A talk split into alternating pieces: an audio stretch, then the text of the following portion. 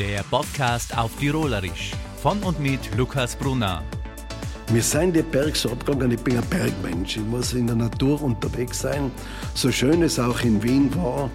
Ich war natürlich schon froh, dass dieses Fenster aufgegangen ist, dass ich Landeshauptmann werden kann und habe das natürlich dann auch ergriffen. Aber das drehen und wenden, wie man will. Also würde ich für mich nicht in Anspruch nehmen, dass ich sonst Südtiroler Landeshauptmann geworden wäre. Da hätte ich mit dem Turnwalder wahrscheinlich einen Konflikt gehabt. Ähm, an dem Tag, an einem Sonntag, bin ich mit meinem Kollegen wieder den Reschenpass hinaufgefahren, ein bisschen Wein trinken. Dort war das überhaupt noch nicht. Da hat es halt so nichts gegeben. Da hat man, wurde man nie überprüft, ob jetzt ein Alkohol getrunken oder nicht. Aber ich bin ja nicht gefahren. Ja, der Podcast auf Tirolerisch, die erste Folge. Und da starten wir heute auch gleich schon mit unserem Landeshauptmann Günther Platter. Schön, dass du dir die Zeit nimmst. Sehr gerne. Ja, ich hoffe, es passt, wenn wir heute partout sein. Es wird ja kein politisches Gespräch und in Tirol ist es sowieso so, dass man partout einfach nicht daheim gasten kann. Ja, mir ist sowieso am liebsten, wenn man zu mir sagt, Günther, das ist für mich eigentlich persönlich die größte Auszeichnung. Ja, seit 1. Juli 2008 unser Landeshauptmann von Tirol, also 13 Jahre. Kann man sagen, war das jetzt das verflixte 13. Jahr, was da jetzt äh, alles auf die zugekommen ist? Ja, verflixte, wenn ich mir das anschaue, was alles daherkommen ist, äh, diese Pandemie. Und natürlich die große Herausforderung auch, wo man international angegriffen wird, insbesondere Tirol. So war das schon eine große Herausforderung.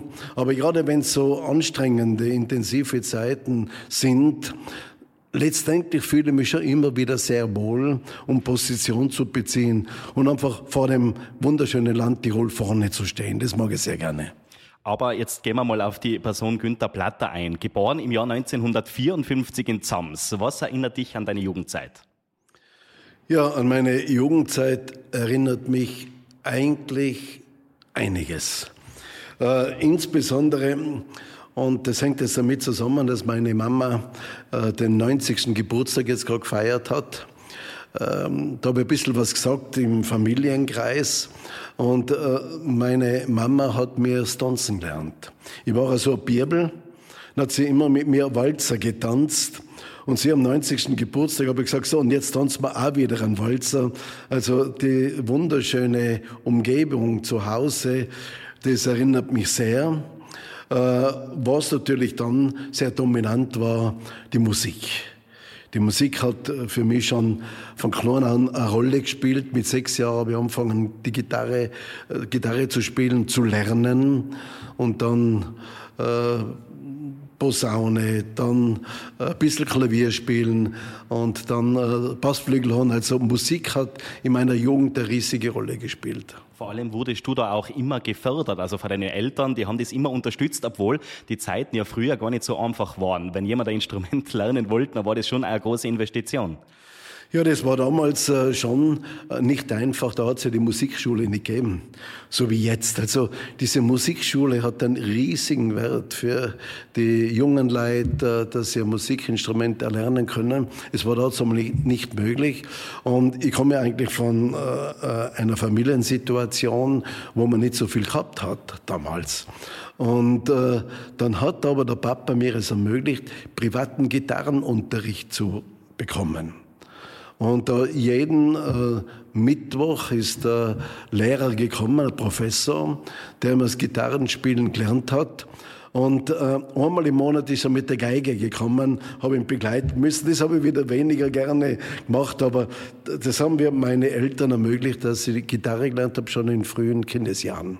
Was viele auch nicht wissen, äh, die Vorfahren von unserem Landeshauptmann, die kommen eigentlich aus Südtirol, die sind damals ausgewandert in dieser Zeit. Ja, ähm, da habe ich oft diskutiert äh, mit meinem Papa, aber insbesondere mit meinem Großvater. Ich habe einmal zu ihm gesagt, da war ich so 16, 17 Jahre alt, habe ich zu ihm gesagt, du Opa, wie hat man denn nur die Heimat verlassen können? Denn wir sind in Lars in Südtirol aufgewachsen und mein Vater war dort elf Jahre alt und da war die Option in Südtirol.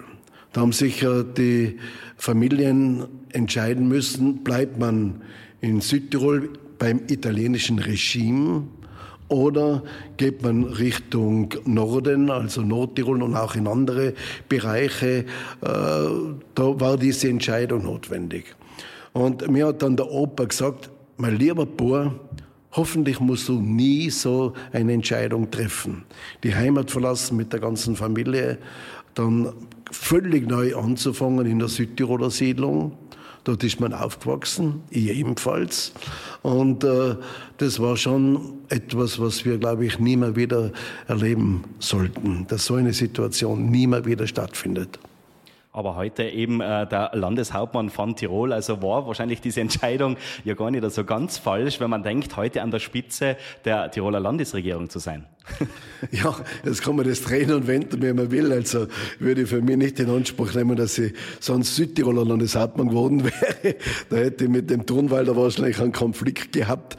Aber nein, natürlich äh, ist es so, äh, es prägt einem schon diese Zeit. Äh, äh es prägt mich natürlich auch, dass man nicht im Überfluss gelebt hat, sondern im Gegenteil.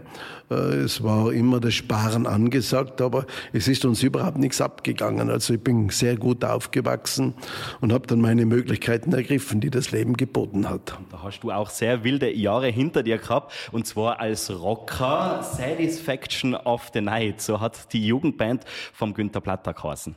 Ja, die habe ich dazu mal gemeinsam äh, gegründet mit dem Hermann Tilago.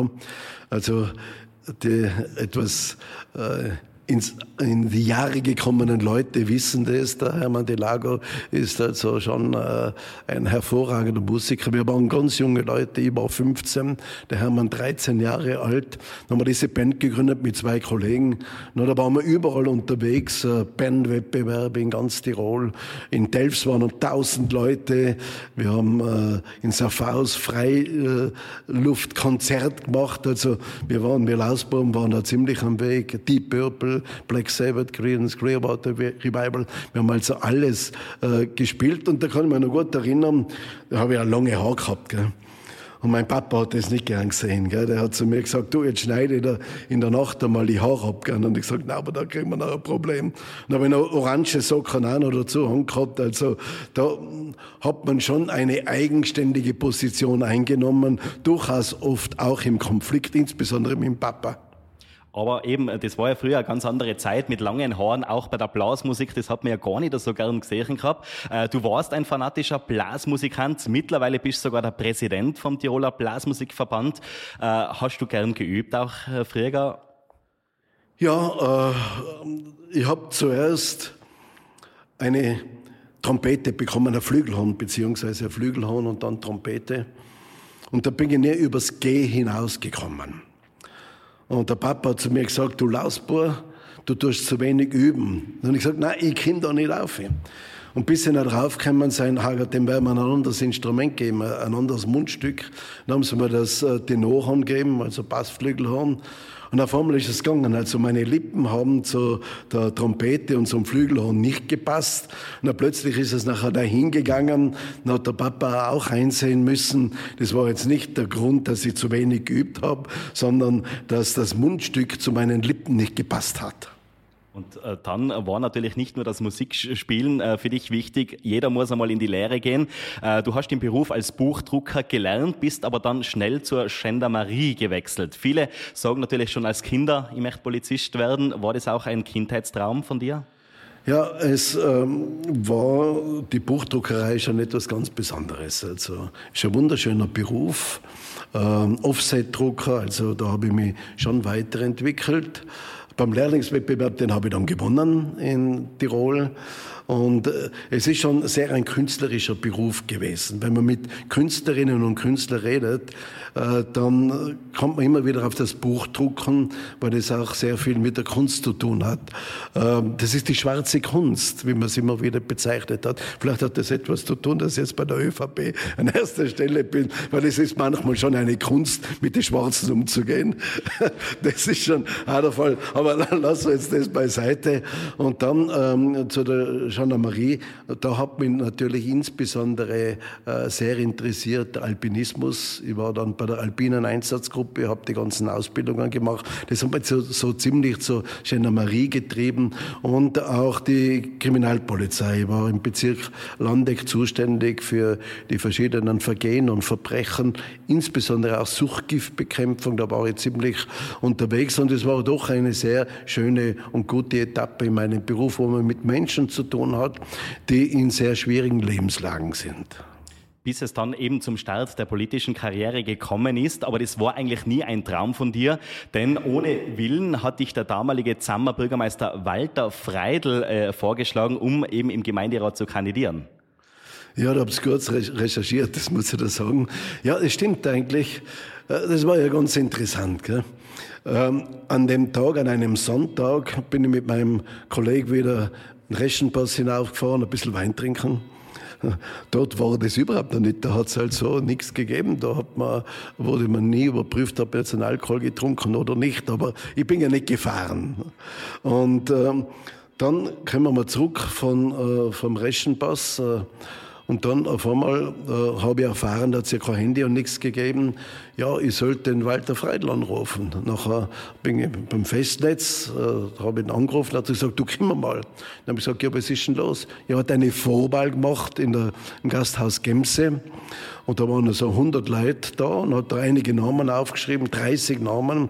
Und ich war dabei und bin sofort an dritter Stelle gewesen. Dann habe ich gesagt, ja, aber du gefällst mir nicht, ich will nicht in die Politik gehen. Dann hat er gesagt, nein, nein, du musst jetzt unbedingt kandidieren. Und so bin ich dann in den Gemeinderat gekommen. Und nach drei Jahren dann äh, schon Bürgermeister. Wollte gerade sagen, dann war eben ziemlich schnell auch der Bürgermeistersessel für dich äh, frei. Kannst du dich vielleicht noch an die erste Amtsentscheidung erinnern? Da kann ich mich sehr gut erinnern. Das ist also gut, diese, diese Erwähnung, denn ähm, der Walter Freil, mein, äh, mein äh, Altbürgermeister, und äh, der hat da schon einen Kalender gehabt mit Vormerkungen. Da ist gestanden Lärmmessungen in Zams. Und ich war da nicht vorbereitet, äh, weil er war da auch einer, der nicht immer alles so erzählt hat. Nachher sind da vier Leute hergekommen von der ÖBB. Sie wollen jetzt Lärmmessungen machen. Habe ich gesagt, ja, für was Lärmmessungen? Ja, für den Zammertunnel, für den Eisenbahntunnel, weil äh, der Eisenbahntunnel, den wollen sie unmittelbar nach dem Krankenhaus situiert haben. Also das Krankenhaus wird umfahren, der Tunnel, und dann wieder quer durch das Dorf. Dann habe ich gesagt, das kommt überhaupt nicht in Frage. Wir wollen einen langen Zammertunnel haben. Ich will, dass auch die Bevölkerung entlastet ist. Und dann waren sie ganz irritiert und habe ich gesagt, äh, den Vorschlag, dass an diesem Standort jetzt Lärmmessungen stattfinden, kommt überhaupt nicht in Frage. Dann haben sie einfach rausgeschmissen. So. Ich habe gesagt, auf Wiederschauen, braucht es nicht mehr wieder kommen. Da wird nicht gemessen, sondern wir brauchen einen langen Zammertunnel. Und es war ein langer Weg, aber wir haben uns dazu mal durchgesetzt. Also damals schon ein äh, richtiger Entscheidungsträger, unser Landeshauptmann Günther Platter. Die Karriere, äh, die politische, ging dann so richtig los. Als Minister war dann der Arbeitsort Wien angesagt. Wie war das, wenn man so als Tiroler in die Bundeshauptstadt muss? Ja, ich habe natürlich Wien schon gut gekannt, weil ich vorher sechs Jahre im Nationalrat war. Aber als Minister bist du natürlich ziemlich, äh, äh ziemlich äh, zeitlich äh, eingeteilt. Da ist der Großteil der Zeit, muss man in Wien verbringen, vielleicht einmal am Wochenende nach Hause zu kommen. Ähm, ich muss sagen, es ist Wien eine wunderschöne Stadt. Man hat also viele Möglichkeiten, aber man hat keine Zeit nicht auch diese kulturellen Möglichkeiten zu nützen. Es war eine intensive Zeit, aber durchaus auch eine sehr interessante Zeit, eine lehrreiche Zeit für mich als Politiker und haben natürlich die ganze europäische Dimension erlebt. Wir waren zum Beispiel das Vorsitzland Land äh, in der Europäischen Union im Jahre 2006. Und da habe ich die ganzen Verteidigungsminister nach Innsbruck eingeladen. Da haben wir den Kongo-Einsatz organisiert. Also die gesamte europäische, weltweite Dimension hat man als Minister erleben können. Und es war für mich natürlich schon ein großer Vorteil, auch was meine weitere äh, politische Entwicklung betraf. Aber dann eben Landeshauptmann von Tirol. Es ist ein Job, äh, 365 Tage im Jahr, äh, wo natürlich eben auch viel Erfreuliches passiert, aber in letzter Zeit auch viel Kopfzerbrechendes. Trotzdem hast du dich entschieden, noch äh, ein weiteres Mal zu kandidieren. Also dieser rund um die Uhr Beruf ist äh, nicht nur eine Berufung, sondern auch eine Leidenschaft von dir. Ich muss vielleicht etwas dazu sagen, noch, äh, zu meiner Zeit als Minister. Ich habe mit der Zeit Heimweh gekriegt auf Tirol. Wir sind die Berg so abgegangen, ich bin ein Bergmensch. Ich muss in der Natur unterwegs sein. So schön es auch in Wien war. Ich war natürlich schon froh, dass dieses Fenster aufgegangen ist, dass ich Landeshauptmann werden kann und habe das natürlich dann auch ergriffen. Und wenn es jetzt äh, schon 13 Jahre äh, der Fall ist, dass ich Landeshauptmann sein kann, mir bereitet es jeden Tag eine riesige Freude. Wenn ich aufstehe, für das wunderschöne Land da zu sein, für die Leute da zu sein, Entscheidungen zu treffen, wo nicht alle immer einverstanden sein, das gibt's nicht, aber einfach ähm, dass man versucht, das Bestmögliche für das Land und die Leute zu tun und immer wieder im Blick zu haben, wie wird es denn den jungen Leuten gehen. Ich habe ja Enkelkinder auch und äh, mein großes Ziel ist es, dass die jungen Leute, die nächsten Generationen, es mindestens gleich gut geht wie uns jetzt. Man braucht nicht immer mehr muss nicht immer alles weiter sein, alles höher, sondern einfach, dass wir den netten jungen Leuten einfach eine Rahmenbedingungen gestalten, damit sie es auch so gut haben. Und das ist etwas, was mir auch ganz gewaltig antreibt, immer wieder in dieser Position. Aber eben äh, trotzdem ist es nicht immer alles so leicht. Gerade wenn man von Oppositionsparteien kritisiert bzw. beschimpft wird, hört man das irgendwann einfach nimmer oder ist es oder muss man sich eben mit dieser Kritik äh, zufrieden geben? Äh, Kritik gehört dazu in der Politik. Und wer nicht kritikfähig ist, der hat in der Politik nichts verloren. Es kommt nur immer wieder darauf an, welche Qualität hat die Kritik. Wenn es um sachliche Themen geht, wo man sagt, ja, Moment, äh, da muss ich mich korrigieren oder, oder Sie haben recht, so nehme ich das sehr wahr. Also da beschäftige ich mich schon. Auch in meinem Umfeld habe ich unglaublich kritische Leute, äh, wo man wirklich ganz offen alles ausspricht. Ich behaupte, die sind kritischer wie die Opposition, aber sie sind anständig, was man von der Opposition manchmal nicht immer behaupten kann. Aber man baut sich aber auch ein Korsett auf. Denn wenn einfach nur damit äh, kritisiert wird und nur damit man irgendwo jemand anprangern kann, äh, dann habe ich ein Korsett, das, äh, das dringt nicht ein in mich. Aber eine, eine fundierte Kritik, das nehme ich sehr wahr.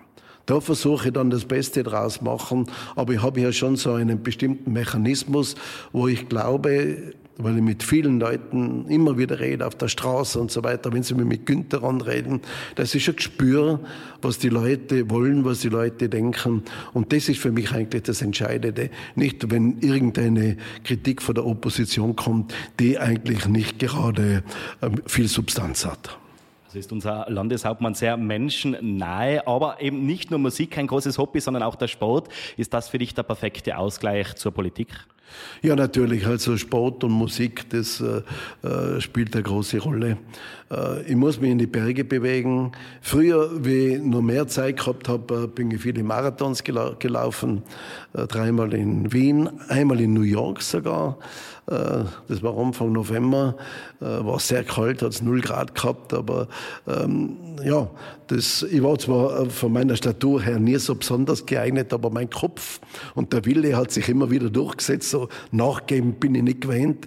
Und das war beim Marathon ebenfalls so, so der Fall. Aber sonst, äh, was äh, meine Zeit jetzt betrifft, äh, bin ich unglaublich gern in den Bergen. Eine Wanderung im Wald, das ist etwas Wunderschönes. Und da hole ich mir schon die Energie und die Kraft für meine Arbeit. Also das heißt auch die Kraft für die nächste äh, Kandidatur vom Landeshauptmann. Äh, wie schaut's denn generell aus mit äh, Jüngeren in der Politik? Gerade jetzt in deiner Heimatgemeinde Zams, da gibt's ja den jüngsten Bürgermeister von Tirol, Dominik Draxel. Also die Jugendförderung ist auch für die Tiroler Volkspartei sehr wichtig. Ja, also ich habe ja vorher schon gesagt, also die Jugend, die nächsten Generationen, die Kinder, auf die müssen wir bauen. Da müssen wir beim Klimaschutz dahinter sein. Da müssen wir schauen, dass das friedliche soziale Zusammenhang Zusammenleben funktioniert, dass sie gute Ausbildung bekommen, dass sie eine Arbeit kriegen, wo sie auch etwas verdienen. Das ist also immer in meinem Fokus und dazu gehört, dass junge Leute in die Politik gehen. Also ich fördere das sehr.